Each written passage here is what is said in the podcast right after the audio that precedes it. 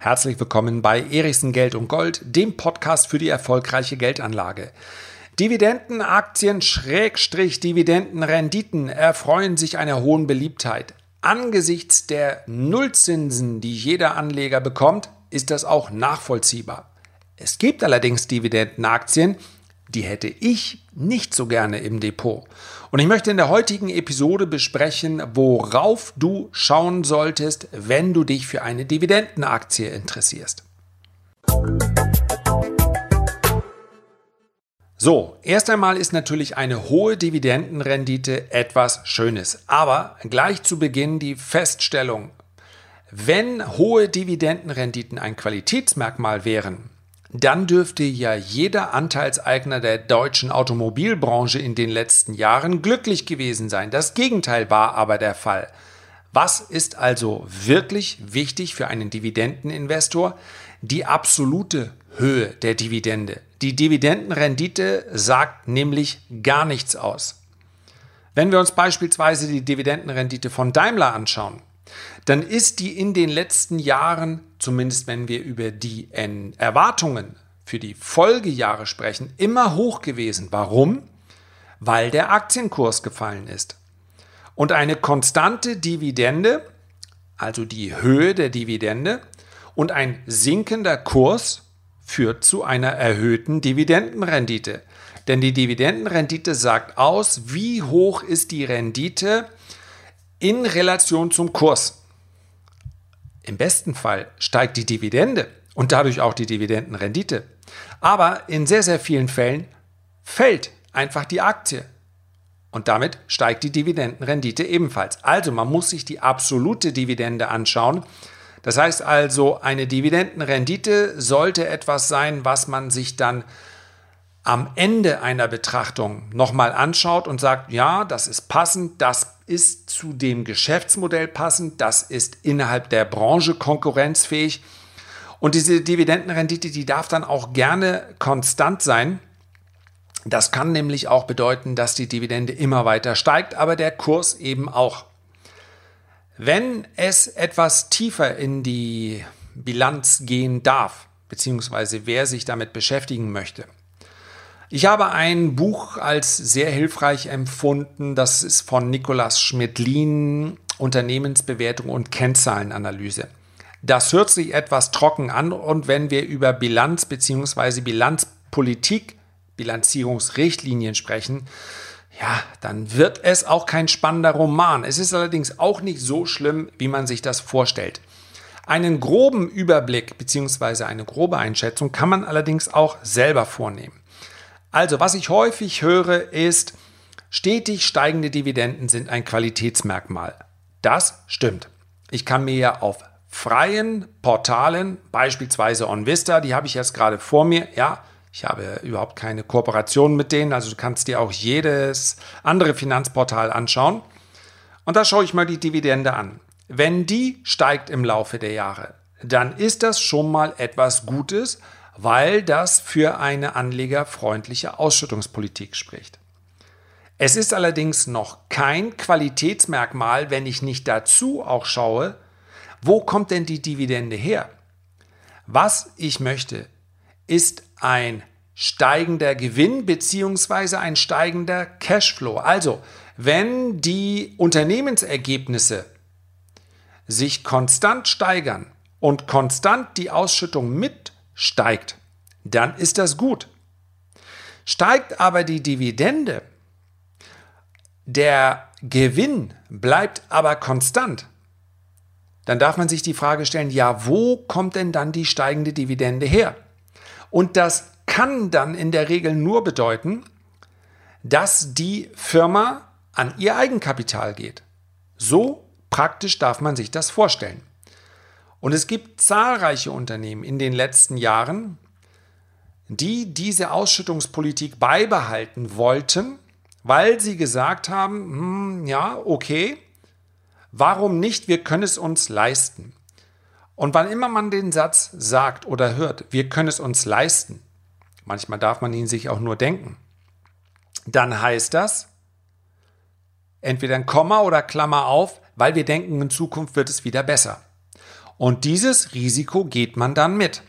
Wenn also aus guter alter Verbundenheit gegenüber den Anteilseignern ein Unternehmen sich entschließt, die Dividende zu erhöhen, obwohl der Gewinn nicht gestiegen ist, vielleicht sogar gefallen ist, dann heißt das zwangsläufig, entweder man geht ans Eigenkapital ran oder noch schlimmer, man nimmt sogar Fremdkapital auf, um diese Dividende zu bezahlen.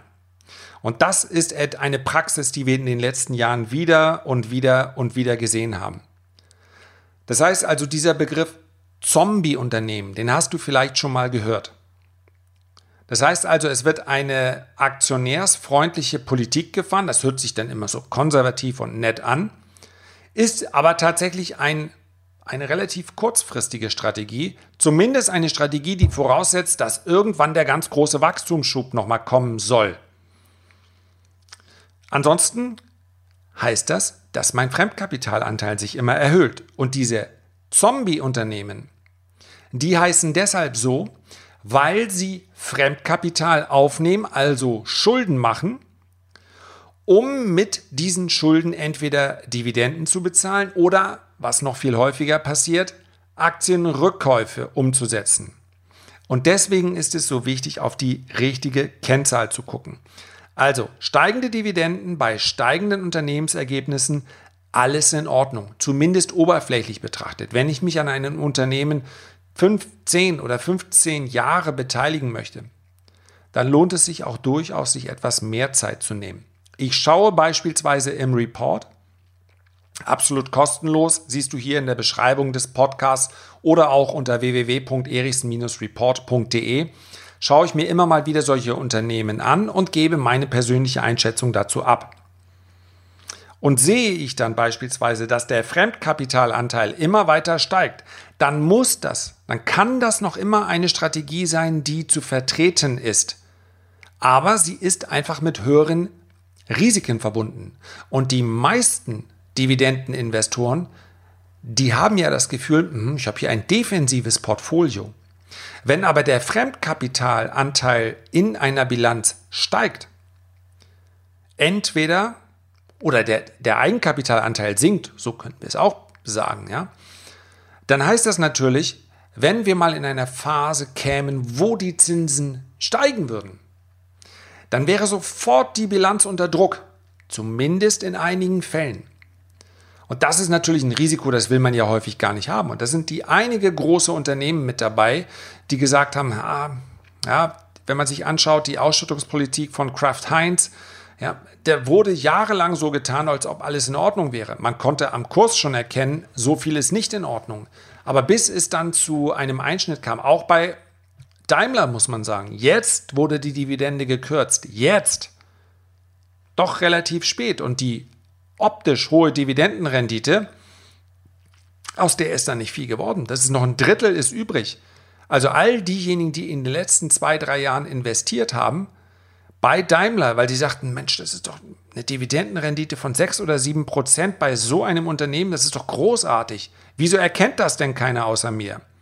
Jetzt wissen sie es, weil jeder, der in die Aktie investiert hat, deutlich im Minus ist, obwohl er die Dividende bekommen hat. Also, das Detail ist dann schon wichtig und deswegen möchte ich nur zwei Kennzahlen an dieser Stelle hervorheben. Zum einen das KGV ist wahrscheinlich die am häufigsten verwendete Kennzahl, heißt einfach Kurs-Gewinn-Verhältnis. Also wie ist der Gewinn pro Aktie in Relation zum Kurs? Und wenn man sich das in einer gesunden Welt anschaut, dann kann man natürlich sagen, je niedriger das KGV, desto gesünder das Unternehmen. Aber der Gewinn pro Aktie kann natürlich maßgeblich beeinflusst werden durch das Management. Wenn beispielsweise ein Unternehmen sich entscheidet, Aktien zurückzukaufen, dann werden diese Aktien ja eingezogen, sie werden dem Free Float nicht mehr zugerechnet und selbst ein konstanter Gewinn führt dann zu einem höheren Gewinn pro Aktie, weil es eben weniger Aktien gibt. Also das KGV sinkt, weil der Gewinn pro Aktie steigt, während gleichzeitig das Ganze nur passiert, weil das Unternehmen sich entschlossen hat, ein paar Milliarden Fremdkapital aufzunehmen und damit Aktien zurückzukaufen. Also ein sinkendes KGV ist dann nicht etwa Anzeichen eines gesunden Unternehmens, sondern im Gegenteil durch eine strategische Maßnahme des Managements entstanden, mit dem nicht weniger, sondern mehr Risiko in die Bilanz reingekommen ist. Deswegen ist das KGV so verführerisch.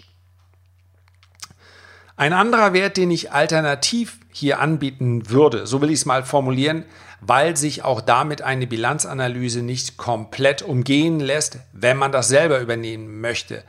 Das ist aber der Cashflow. Als Cashflow könnte man im weitesten Sinne einfach das verstehen, was reinbekommt also den Nettozugang an liquiden Mitteln aus der Umsatztätigkeit und sonstigen laufenden Aktivitäten während einer Periode. So nennt man das.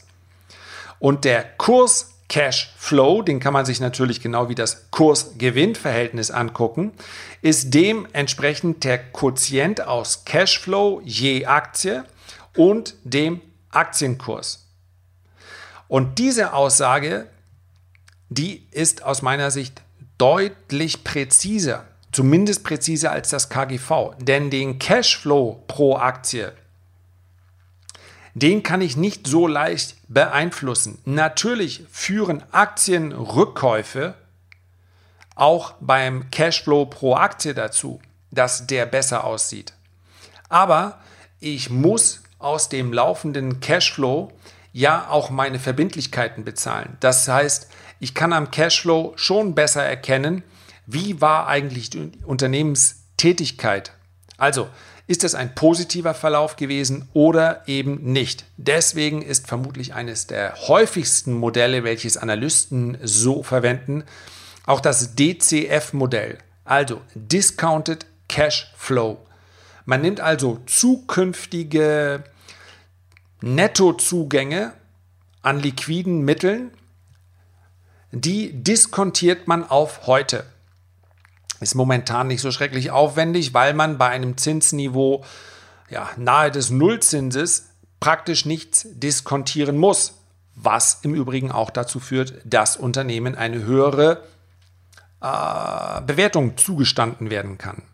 So, ich möchte da nicht zu sehr äh, in diesem im Bereich jetzt der, der, der Bilanz gehen, weil ich auch weiß, dass viele sagen, ich, ich möchte eigentlich nur wissen, in welche Aktien ich sicher investieren kann. Aber ganz ehrlich, ein klein wenig Aufwand und sei es nur den Report zu lesen, ich weise nochmal darauf hin, dass er absolut kostenlos ist, den sollte man dann schon mitbringen.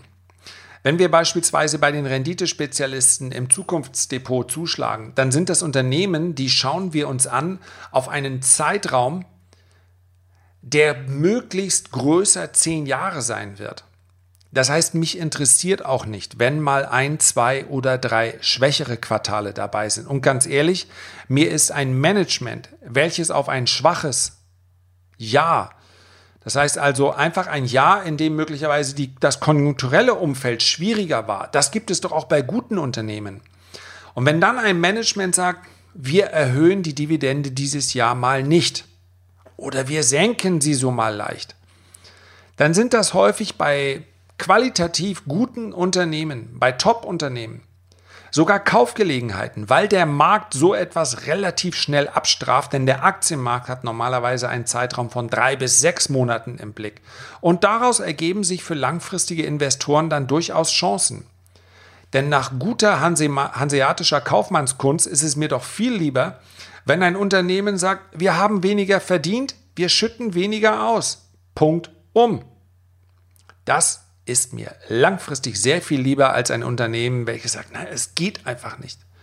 Wir müssen hier die Dividende aufrechterhalten und nicht zu selten, um das mal so kompliziert auszudrücken, liegt das natürlich auch daran, dass bei einigen Unternehmen die Höhe der Bezüge des Managements, insbesondere des Vorstands, davon abhängt, was man dort ausschüttet. Und wenn man sagt, okay, wir erhöhen die Risiken der Gewinn pro Aktie ist wirklich oft in diesen Vergütungsmodellen mit drin.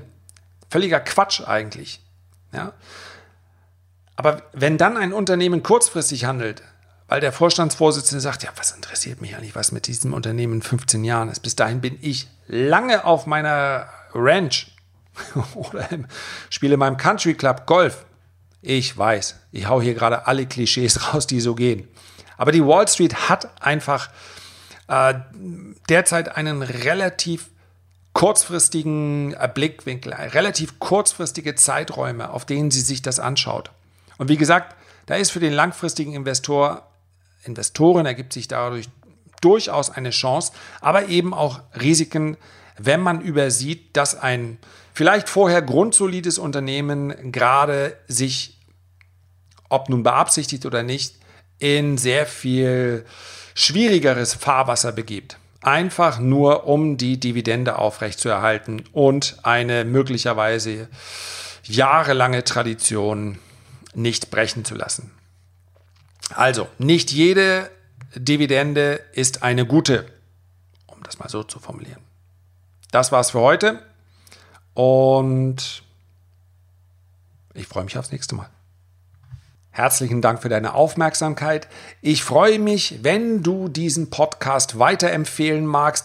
Vielleicht, weil er dir selber etwas gebracht hat, vielleicht, weil du jemand anders etwas Gutes tun möchtest. Bis zum nächsten Mal. Liebe Grüße, dein Lars.